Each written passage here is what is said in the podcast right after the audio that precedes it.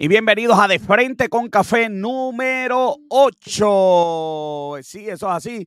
Robert John está de viaje especial en Estados Unidos. Luis Gómez le dimos la semanita libre que se lo merecía. Pero nosotros estamos aquí hoy hablando un tema muy importante. Así que quédate conmigo aquí en De Frente con Café.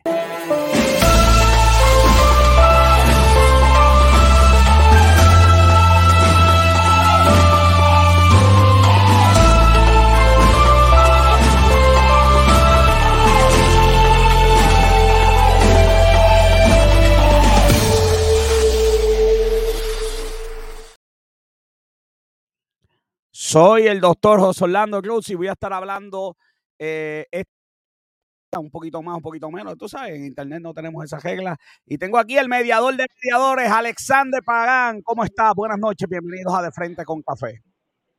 Buenas noches, doctor José Cruz. Un placer y un privilegio estar con usted eh, en este balance del 2023. Así es, se fue el año, rapidito que se fue el año se fue el año y el año ha estado lleno de, un, sinnúmero de, retos que nos esperan para el 2024. Así mismo es, y ha sido un año especialmente retador para el mundo de las hipotecas, eh, con esto de los intereses, el, Banco de la Reserva, eh, subiendo los intereses, la cantidad de casas, venimos desde el COVID que tuvimos el problema de materiales, entonces no se encontraban materiales, así que ha sido un año bien retador en el mundo hipotecario. Bien retador, ha sido un año que también ha tenido retos a través de, la banca local y también ha tenido retos a través de la banca de los Estados Unidos y del Tesoro, eh, ¿verdad?, del gobierno federal, que ha estado en, una eh, eh, consistencia de eh, evocar y de transmitir eh, alzas eh, específicamente en el área de intereses, ¿verdad? Y específicamente esta combinación que ha habido, y ustedes son los peritos, de inflación versus intereses, intereses versus inflación. Entonces, al final del día, todo termina en el consumidor. Tenemos, hemos tenido un reto en el 2023 de un bajo inventario de propiedades eh, disponibles para los nuevos compradores. De verdad hay un bajo inventario de propiedades porque no sé, yo no sé, no sé si es en el rincón de mi, de mi, de mi mundo, pero yo, yo guío por ahí, yo veo muchas casas vacías. Sí, tremendo, tremendo, tremendo, tremendo ángulo. Está hay una baja en inventario de casas o es que las casas que la gente prefiere no están disponibles? Pues mire, sabe que eh, el ángulo que usted está trayendo al conversatorio de esta noche, le dejo saber que Puerto Rico posee más de 200 mil propiedades, más de 200 mil en un vínculo o en un problema o en una disyuntiva de acceso. Me explico. Hay propiedades que tienen problemas con herederos, hay problemas que tienen eh, problemas con eh, el registro de la propiedad. Hay propiedades que las vemos por ahí y tienen, tenemos un inventario en esas propiedades bastante alto, pero el acceso a ello es que es muy complejo. Entonces, tenemos 200 mil casas vacías disponibles con problemas legales, de herencia, de y esos números, doctor, esos números no me los invento yo, esos han sido números publicados por el gobierno de Puerto Rico. Son propiedades, propiedades que están eh, a medio paso, cercano de los cascos urbanos. Son propiedades que están a lo mejor un poco aledañas, ¿ok? Cerca de nuestras plazas públicas. Son propiedades que a lo mejor tienen un problema de que los herederos no, no, no aparecen o se han hecho un sinnúmero de, de interacciones y continúan las gestiones vagas. Sí, que estas no son las casas que están en un monte vacía allá arriba, eh, de difícil acceso. No son estas propiedades, son propiedades como cualquier otra, pero que tienen algún problema legal. Este, y claro, pues sí, eh, hay, hay, algo que, hay algo que quiero señalar y, y que para que nos escuchen aquellos compradores y la de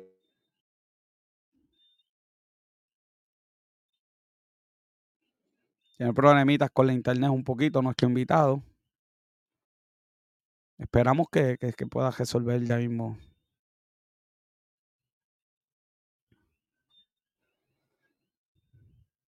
Se nos congeló. Empezamos a hablar de casa y se congela, se congela cualquiera. 200 mil propiedades disponibles. Wow, eso de verdad que, que ese número sí que, que, que, que, no me lo, que no me lo esperaba.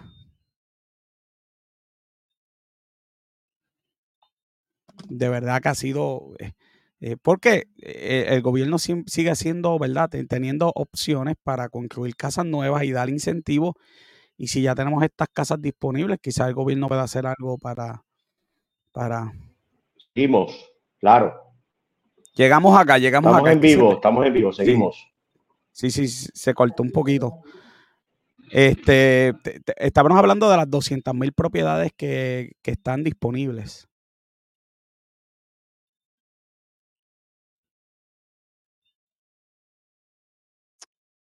Se me congeló de nuevo. Parece que no quiere que hablemos de, de las propiedades. Alguien no quiere que hablemos de las 200 mil propiedades que están disponibles. Aprovecha todo el mundo para que le des share, le den like a, la página de negocios con café. Dale share, dale like a, esta transmisión. Para que así este, todo el mundo se pueda enterar de lo que estamos haciendo y de verdad de lo que tenemos disponibles. Eh, la semana que viene venimos con el programa de fin de año, el programa de fin de año, ¿ok? El programa de fin de año venimos la semana que viene. Así que los esperamos a todos.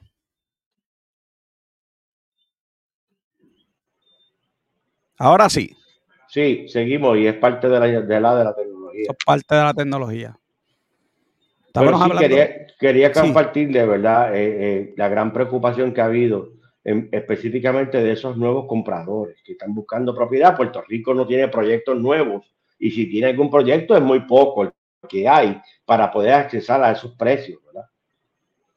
Así mismo, entonces tenemos 200 propiedades disponibles, 200 mil. 200 mil propiedades disponibles que tienen un problema de litigio, que tienen, que están en medio de una expropiación, que están en medio de, de, una, de una ventana para poder entonces estar disponible para esa nueva familia que esté buscando un nuevo hogar. Para que usted sepa, fíjese cómo está la necesidad que el gobierno federal de los Estados Unidos está subiendo el tope para los incentivos, que empezaron en 25 mil dólares y ya van por 53 mil dólares para que puedan accesar a un, a un primer techo. O sea que hay una urgencia, una urgencia para utilizar estos fondos federales.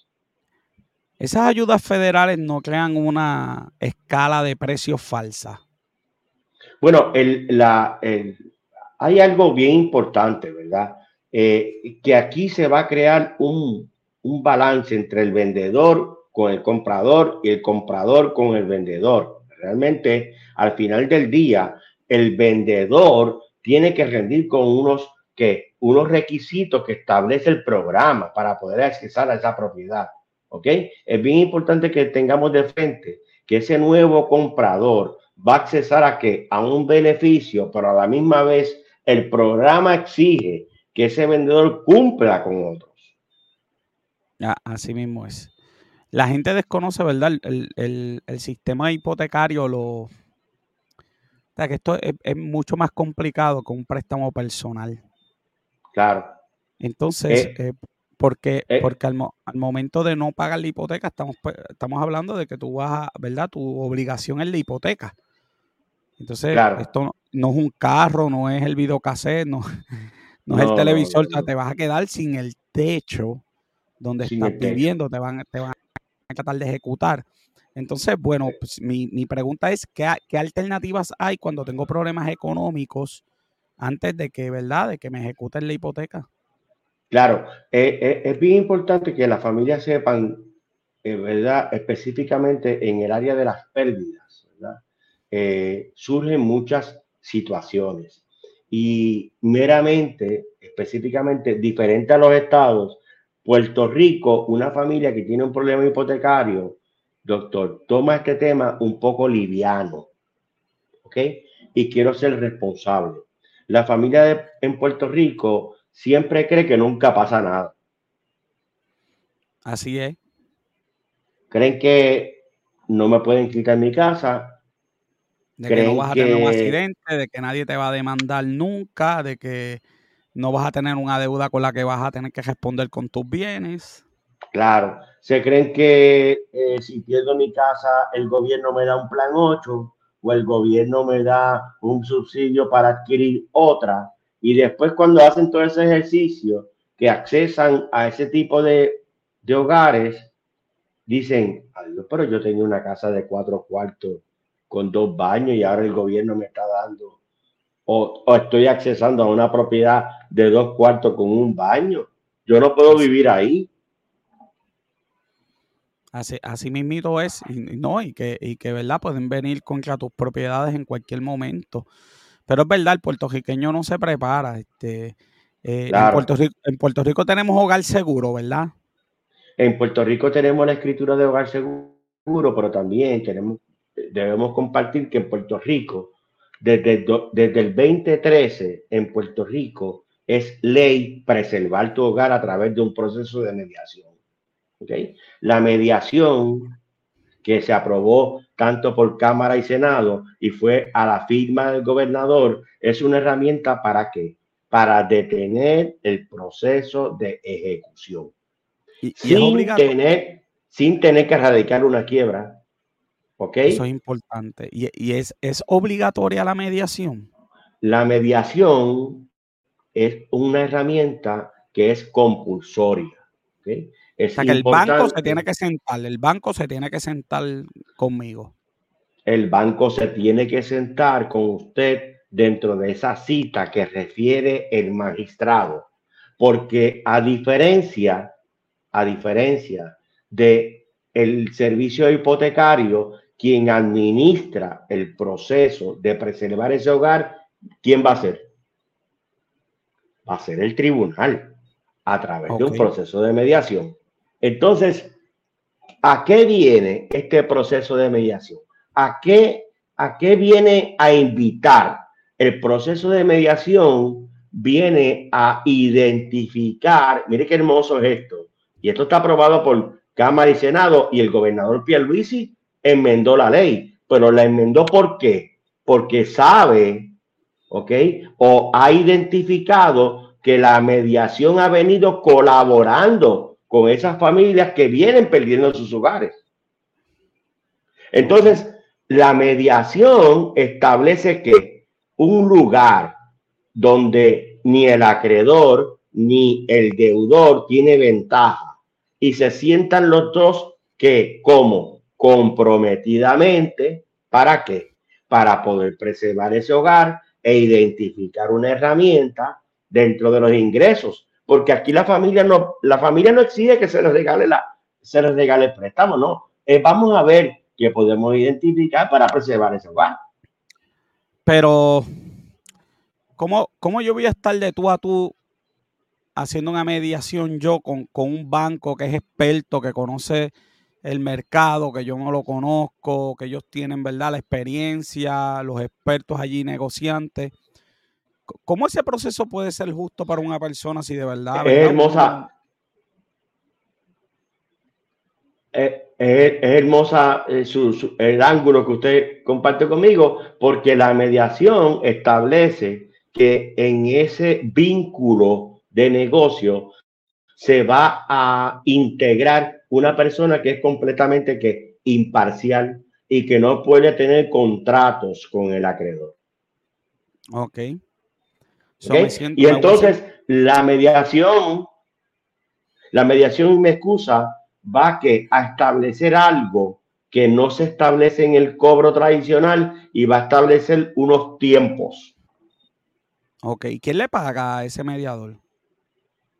La mediación provee el servicio a través de la rama judicial en todos sus centros de mediación alrededor de la isla, pero también la familia puede seleccionar un mediador privado que esté debidamente certificado, adiestrado y preparado a través del negociado o de métodos alternos. Lo que quiero compartir con ustedes es que la familia en este, en, en, esta, en este vínculo no sale desventajada, porque el proceso lo va a administrar el centro de mediación. Le comparto, el proceso de mediación trae que tiempo, espacio, compromiso y viene a identificar los activos de la familia para poder buscar, ¿ok? Una integración y poder que aplanar, aplanar esa curva de, de crisis que trae la familia en medio de la pérdida. Claro. Lo que, lo que pasa es que la mediación va a surgir, debo pensar yo, cuando yo, el que tenga la hipoteca, no puedo pagar la hipoteca. Es correcto, y cuando surge ese cobro de ejecución de hipoteca que establece la rama judicial y que oh. quiero aprovechar para darle gracias a la rama judicial porque, que, porque ha tomado este tema, ¿ok? De una forma seria, comprometida y ha buscado los vínculos para poder establecer todo este tipo de herramientas y puedan estar accesibles a la familia. Claro, lo que pasa es que soy yo el que no puedo pagar. Yo me voy a sentar con el banco a decirle, banco, no puedo pagar, tenemos que llegar a un acuerdo, pero en realidad no es ningún acuerdo. Lo que estoy buscando es bajar mi pago probablemente.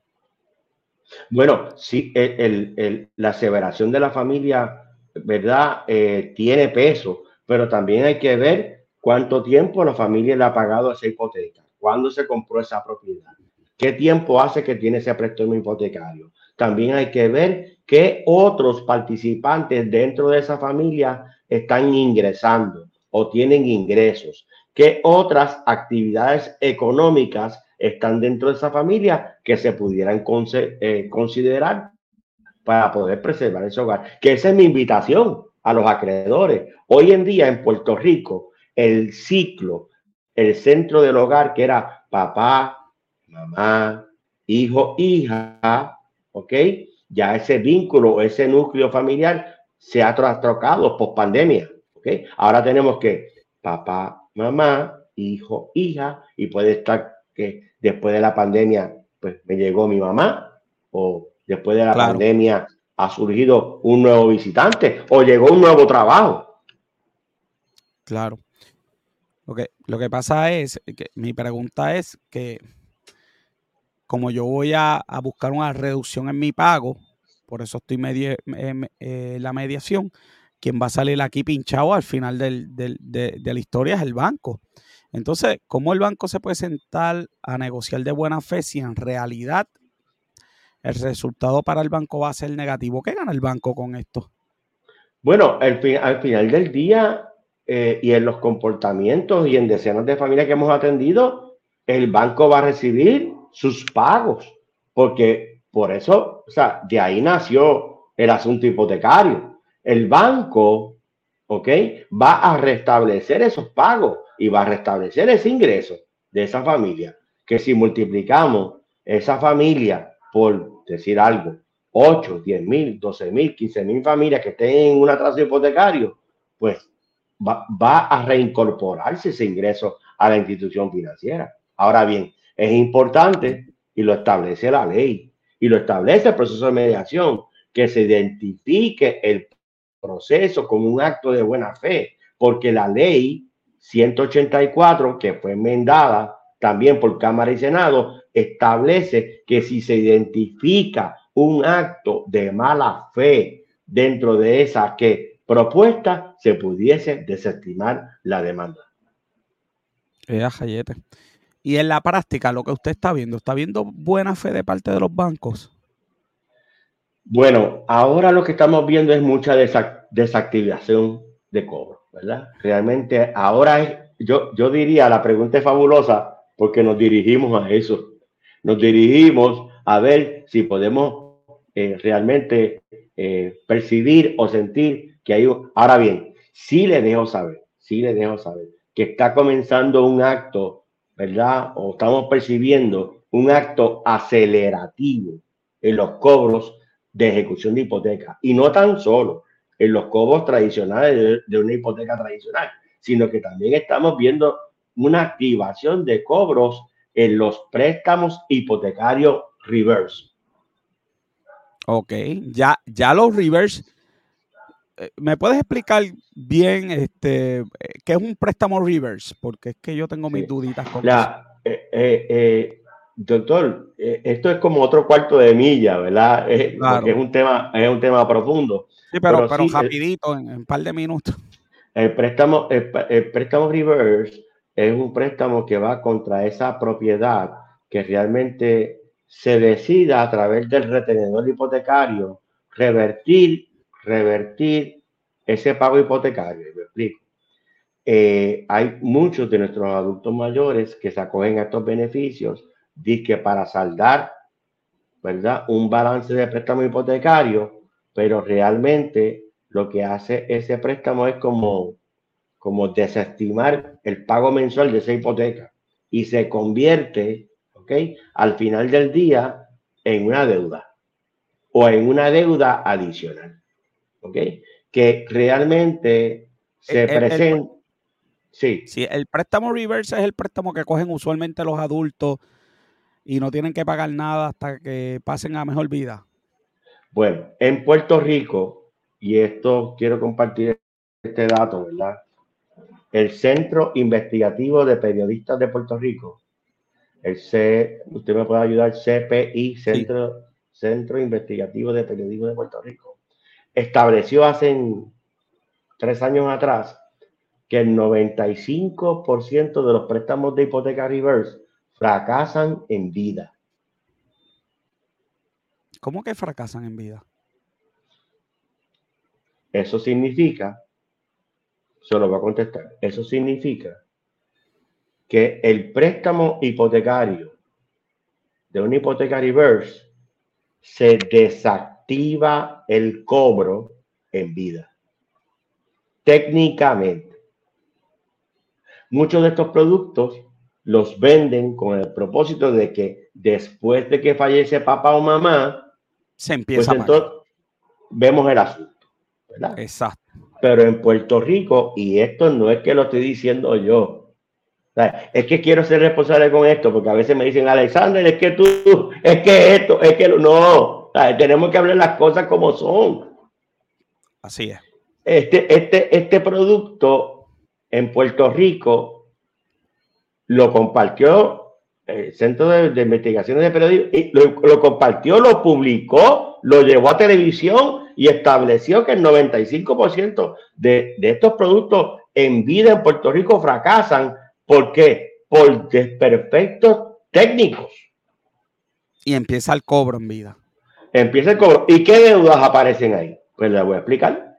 Las deudas que aparecen ahí. Porque me llegan familias y gracias a Dios que la mediación está activa y ayuda e interviene. Porque la mediación no se hizo con, para intervenir en procesos de de ejecución de hipoteca, de, hipoteca reverse. La mediación se hizo para intervenir con que con procesos de ejecución de hipoteca tradicionales, pero como ha habido un volumen, ha habido un volumen y ha habido una ahora una desactivación por parte de después que pasó estos temas de pandémicos, pues entonces la mediación se ha vuelto que aliado también para, para los usuarios de, este tipo de productos y establece establece en familias procesos de cobro de ejecución hasta por dos mil dólares.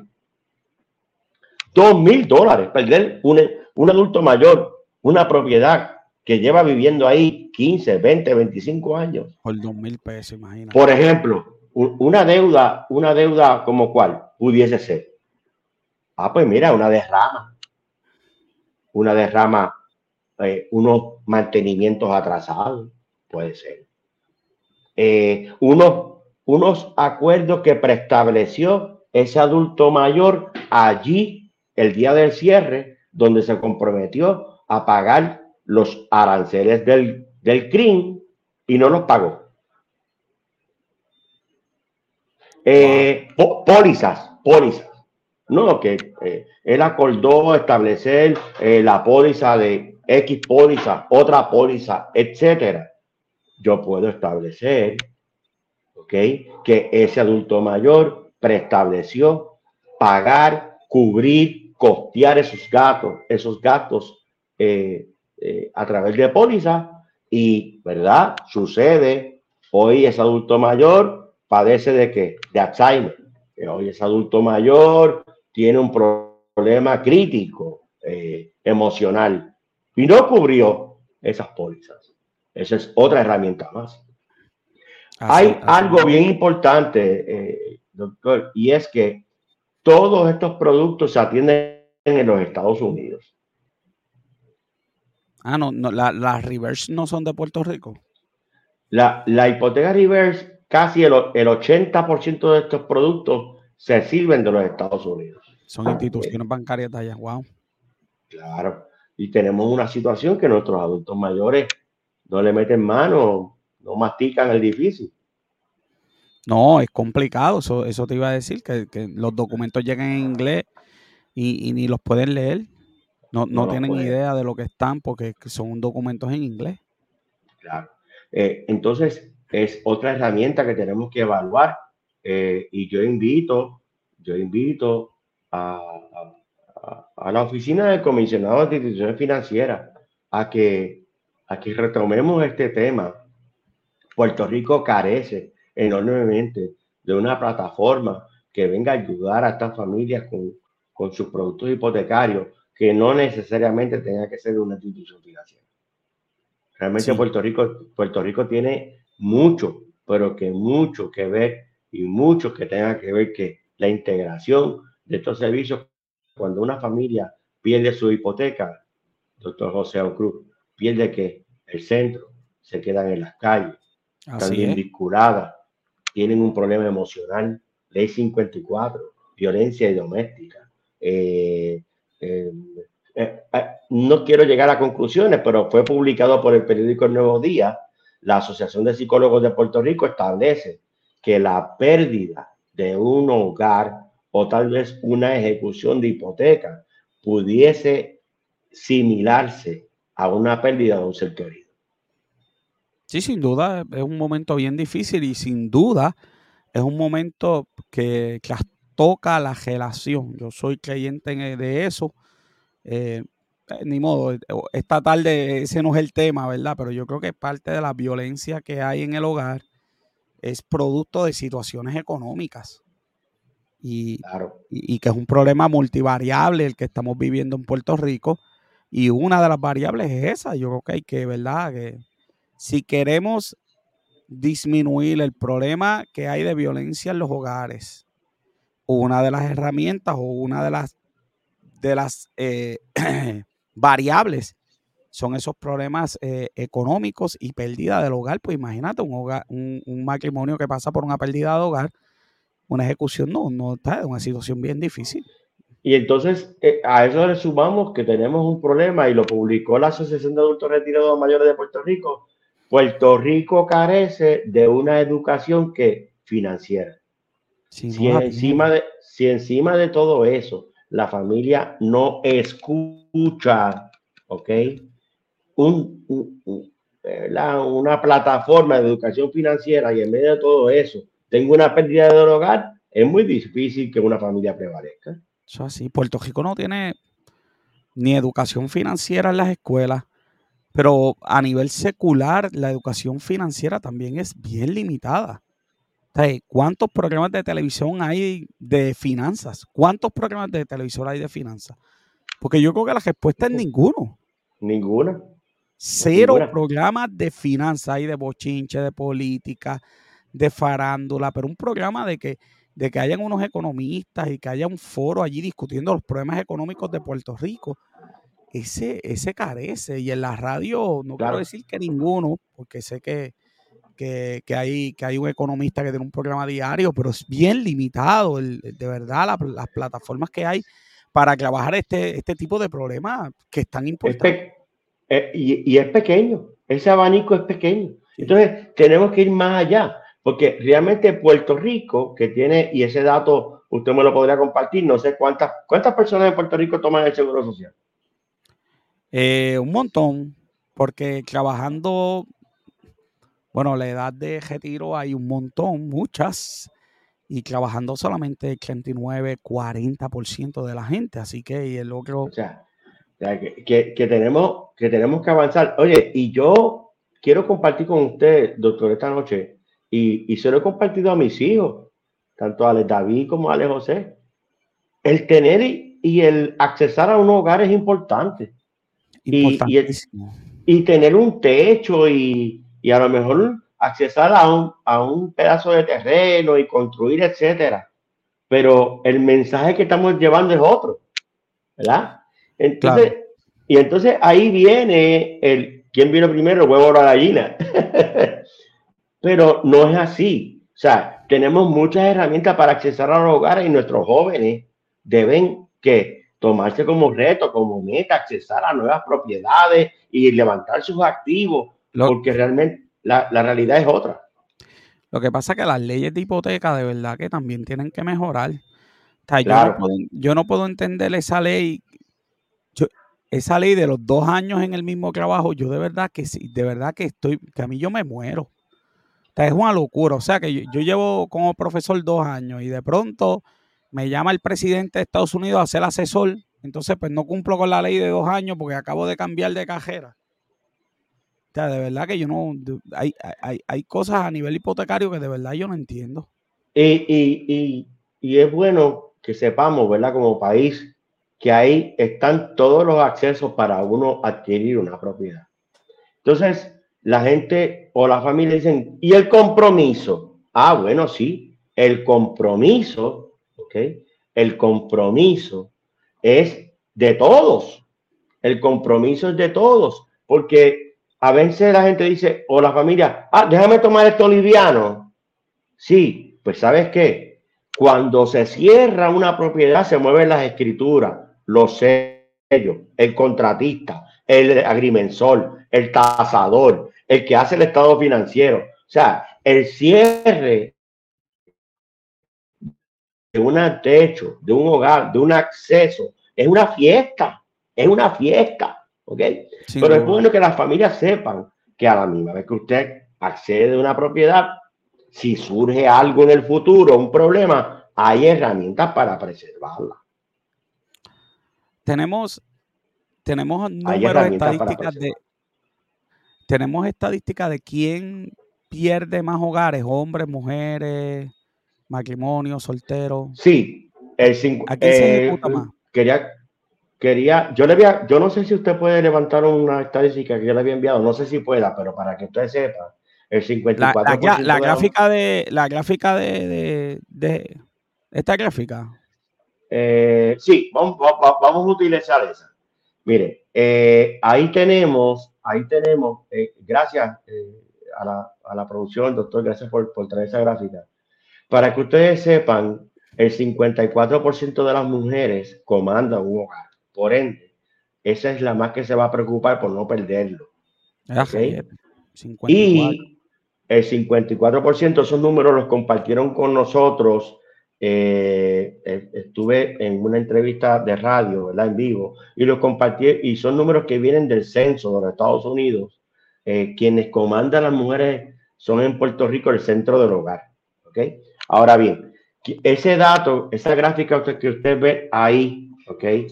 Las familias dicen, oye, pero yo no he escuchado tanta pérdida del hogar. Pues claro que no las he escuchado, porque las familias vienen de todavía disfrutar esos esas moratorias pandémicas, eh, todas esas ayudas que dio el gobierno federal después que pasó la pandemia. Y por ende, usted va a ver esa caída en la gráfica. Y que la gente está pendiente al próximo concierto de Bad. Yo no, creo que la gente esté muy pendiente a la sesión de negocios del nuevo día. no creo, pero sí le debo saber y le comparto que, fíjese, lo que usted trae es, es maravilloso. Y es lo siguiente, y es que durante esta época las familias se mantienen distraídas, ¿ok? Distraídas y le llegan cartas de cobro y las ponen en el dash del carro o las ponen debajo de un cojín o las ponen allá en la alacena, en la, en la cocina y es cuando más los acreedores se activan a acelerar procesos de cobro. Wow. ¿Ok? Usted ve que ahí en ese gráfico mermaron las ejecuciones y los cobros, pues claro que sí, pero cuando comencemos en, a partir de este último trimestre del 2033, del 2023 y rompamos con ese 2024, yo le aseguro que esa gráfica azul y esa gráfica roja va a tomar otro tipo de rumbo. Sí, que lo, lo, lo que sucede es que es falso, tú sabes, lo que pasa es que estábamos en, en, en pandemia, se hicieron, ¿verdad?, unas moratorias y esas moratorias acaban ahora en el 2024 a principio y vamos a ver los datos reales. Vamos a ver los datos reales. Eh, recientemente invito a todos los que están en este live que entren a la oficina del comisionado y busquen estadísticas de foreclosure y usted va a ir viendo cómo las por pueblo, Aguada, Aguadilla, Arecibo, van a ir cambiando esos números a medida que siguen corriendo los meses. Porque ¿qué? El acreedor necesita el dinero. Sí, sí, el acreedor va a buscar el dinero. Eso, eso puede estar, eh, eh, eso puede estar, eso, eso uno puede estar seguro. Eh, ¿Cómo uno, si uno no puede pagar la hipoteca, cuál es el proceso para acogerse a una mediación? Mira, lo primero que debemos recomendar Voy a dar aquí un par de guías, si me lo permite, doctor. Claro que sí. número uno, eh, lo que tenemos que empezar como deudor es a conocer el acreedor, cómo funciona, qué días trabaja, qué servicios ofrece, eh, qué alternativas tiene. Algunas familias nos llegan, ah, yo no sé cuándo trabajan, ah, yo no sé las oficinas dónde están, yo no sé el horario. Eh, ah, esto no del, tenía. Del banco. del banco. Esto no tenía Doral. Y después pasó a RG. Y ahora la tiene Banco Popular. Y ahora la tiene Oriental. O sea, tenemos que nosotros establecer, ¿verdad? Si queremos preservar el hogar, tenemos que establecer un plan B, ¿verdad? Esto es como una planta eléctrica. Se va la luz, tenemos que prender una planta eléctrica. ¿okay? Número dos, tenemos que ¿qué? colocarnos alerta alerta. Nos llegan cartas de cobro, no ignorarlas. En números que he podido compartir a través de la Asociación de Adultos Retirados Mayores de Puerto Rico, AARP, de cada 10, 8 familias pierden sus casas a través de una ignorancia en el cobro hipotecario. Sí, que no, no le hacen caso al proceso o no le entienden. No le hacen. El 90% de las demandas por cobro en ejecución de hipoteca se van por rebeldía. Por rebeldía, wow. Se va por rebeldía. Que la persona simplemente no apareció, no fue al tribunal, no. No fue al tribunal, no compareció, no estableció un plan de trabajo, ¿ok? Las familias tienden a que, a que no pasa nada y después salen a buscar una alternativa y llevan dos años en atraso o llevan 18 meses en atraso. La mediación los va a ayudar y va a tener ese cobro de ejecución de hipoteca porque la mediación establece 60 días compulsorios para identificar una alternativa y preservar ese hogar siempre y cuando sea residencia principal. Wow, 60 días. pero ¿cómo uno activa el proceso de mediación? Me llegó una carta de cobro. Le llegó esa carta de cobro, necesitamos establecer un plan de trabajo ante el magistrado eh, por profesionales, me pongo a la disposición 787-904-8438, ¿verdad? Llevamos a la familia a través de una orientación y la primera pregunta que llega a la familia, ¿usted desea preservar su hogar? ¿Sí o no? Sí, pues la mediación le va a proveer esa herramienta. Porque hay familias también que dicen, que dicen, no me interesa preservar el hogar. Ah, bueno, pues está bien. Este, este, pero, ok, por si, por si hay alguien, este, ¿en qué área usted cubre de Puerto Rico? Yo cubro todo Puerto Rico, proveemos servicio a toda la familia de Puerto Rico. Ahora estamos teniendo la herramienta de Zoom, que es maravillosa. Atendemos a las familias por Zoom, podemos orientarlos. Es importante que, que correspondamos a esa demanda por cobro, porque el tribunal establece ese cobro. Uno tiene que ir al banco o uno tiene que ir al tribunal. Entonces, yo puedo ir al banco y decir, mira, yo, yo tengo problemas económicos, quiero hacer una mediación.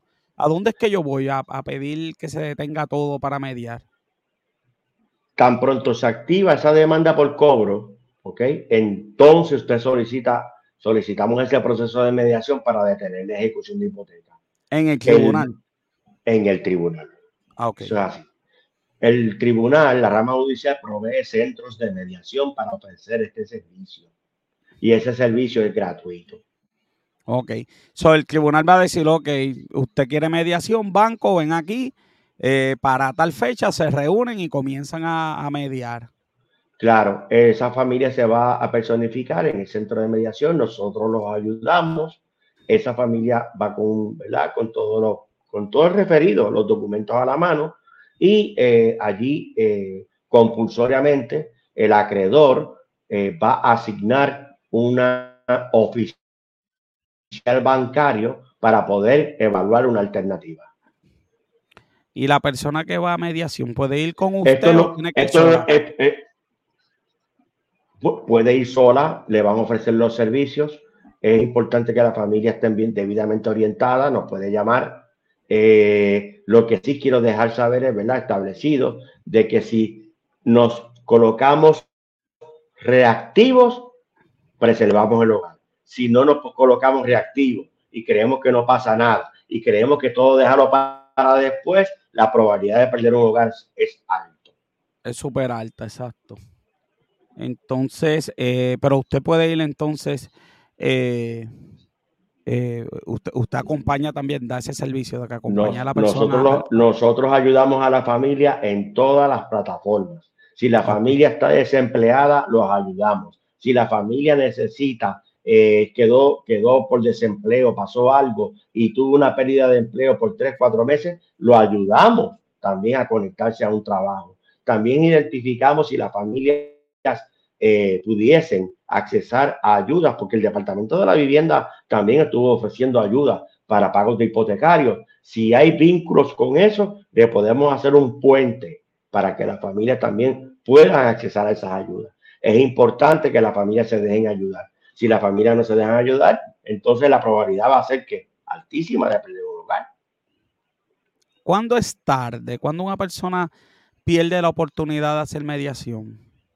La oportunidad es tarde cuando la familia no hace nada, porque hemos tenido familias que casi, casi llegando a un proceso de subasta, se le puede ofrecer un proceso de mediación o puede llegar a un acuerdo con el acreedor. O sea, o, sea que antes de la ejecución siempre hay break. Siempre hay break. Lo, más, ¿verdad? Que, tomemos con un compromiso, ¿verdad? Y lo que hemos podido, hemos podido identificar a través de la rama judicial y de todos, ¿verdad? Sus magistrados, es que la familia que tenga noticias, tenga noticias, porque a la familia le llega un cobro de ejecución de hipoteca, lo echa a la gaveta, lo pone bajo el asiento, lo ignora, me voy para Disney, me voy para la palguera. ¿Y de qué forma lo vamos a ayudar?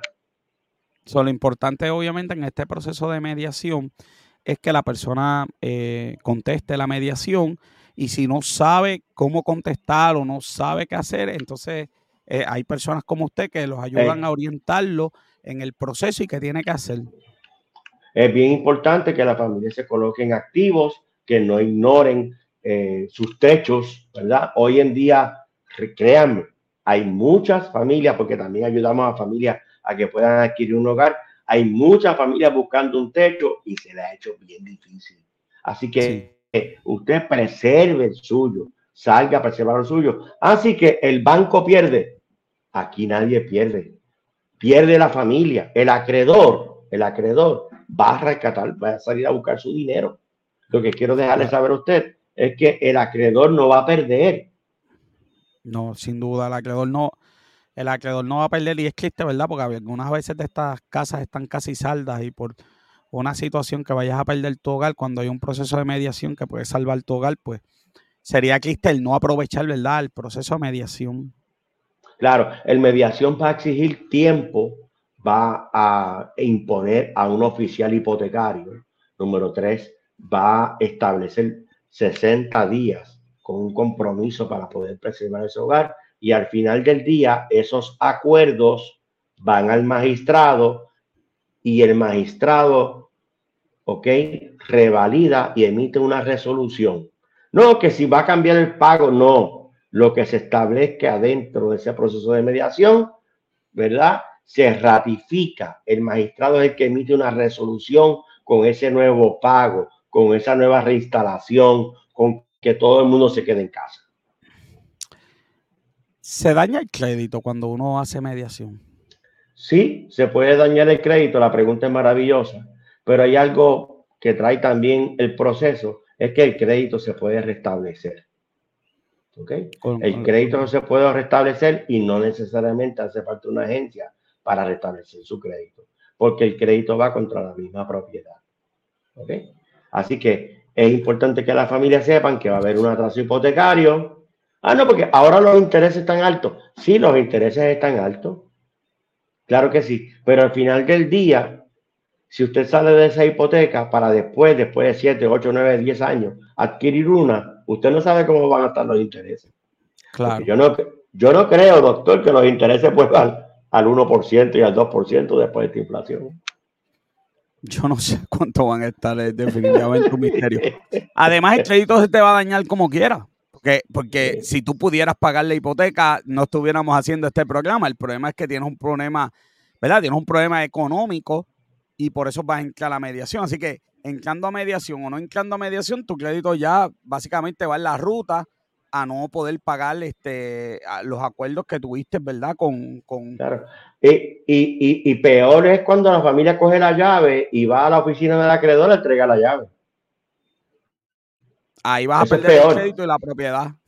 Las dos cosas el, perder el crédito, la propiedad y después que hacen todo el proceso de que de integración de esa propiedad como, como pérdida, hay que tener cuidado que después de, entregarla no le suba un cobro.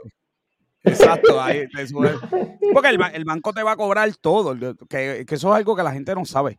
El banco te va a cobrar el proceso de subasta, los abogados, los, notarios, todo lo que, lo que incurrió para hacer la liquidación de esta propiedad te, va, te, lo va a cobrar el banco. Así que este, no es como que la solución no es toma y, sigue con el revolú. Claro, entonces las familias carecen de protecciones de ingresos, eso es otro cuarto de milla, pero sí, al final del día, los herederos, la sucesión de gananciales, al final del día, ¿qué, ¿Qué yo puedo hacer como acreedor? Salir a cobrarle también. Ah, no, claro, a la, a la, a la sociedad vienen gananciales, o sea, en español, a, a, la esposa y el esposo. Porque al final el banco, obviamente todo depende de cuánto deba la propiedad. Pero si la propiedad estuvo sobrevaluada, está frito, porque el banco jamás va a poder que, cobrar la hipoteca y te va a cobrar. Pero aún la propiedad no estando sobrevaluada, el banco va a una subasta y al banco no le interesa. La gente piensa que el banco se va, a perder el sueño por la cantidad de dinero que va a recibir en la subasta. Va a tratar de vender esa casa al precio que allí alguien alce la mano. Y si hay un faltante, va a venir a ti.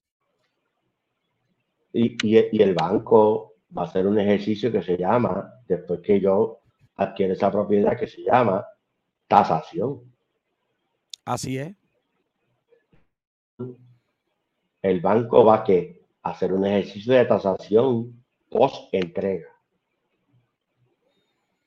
Así mismo es para saber cuánto vale después de la entrega. Es importante que lo sepan. Sí, ver el, mercado, el mercado así. Bueno, ya estamos llegando al, final de, de, de, esta, ¿verdad? De esta, de esta. ¿Algo más que quiera agregar? Estoy aquí en vivo.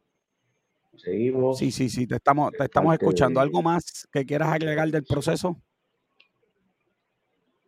Continuamos aquí en negocios con café. Y te estoy escuchando perfectamente. ¿Algún consejo que le quieras dar a la gente que, que necesita mediación? Estoy aquí. Te estamos escuchando. con café con el doctor José O. Cruz. Así mismo es. Parece que el internet una vez más nos está traicionando. Yo quiero a lo que se vuelva a conectar. Yo quiero aprovechar para acordarle a todo el mundo, ya estamos terminando la entrevista, pero acordarle a todo el mundo que eh, tenemos en la página de internet la revista de negocios con café, la revista de negocios con café, la página de internet de negocios con café, donde están los columnistas que tú prefieres, la revista de negocios con café. Alexander, ya estamos terminando. ¿Algún consejo que le quieras dar a nuestra audiencia? Bueno, importante, eh, todos esos retenedores de hipoteca o nuevos dueños, eh, tenemos herramientas para adquirir y preservar un hogar. eh, también a todos nuestros adultos mayores, 45 a 53 años, colocarnos alerta este próximo año 2024, que va a ser un año lleno, lleno de, de muchas noticias financieras. Esta es la plataforma aquí, Negocios con Café. Eh, gracias por, por, hacerme parte de la colaboración. Y todo lo último que hayan hipotecas en preservación del hogar, me comprometo a traérselos aquí. Claro que sí, así va a ser en el 2024. ¿Dónde te consiguen? ¿Dónde te consiguen? Porque te van a claro, con gusto. Alexander Pagan, mediador de conflictos. Alexander Pagan, mediador de conflictos en Facebook. Eh, me consiguen en el 787-904-8438. Importante. Ahí pusieron el número. Gracias. Eh, y nada, nuestros adultos mayores, no entregue su hogar. No lo entregue antes de tener un proceso de mediación. Gracias, Alexander, por haber estado aquí en De Frente con Café. A todos ustedes. Felices fiestas, felices fiestas para todos. Así mismito es. La semana que viene vengo, venimos con el cierre de temporada en Negocio con Café. Cierre de temporada la semana que viene. Así que recuerden que hay temas muy importantes que hay que hablarlos de frente y siempre hay que hablarlos de frente con café. Hasta el próximo programa. Se me cuidan. Un abrazo.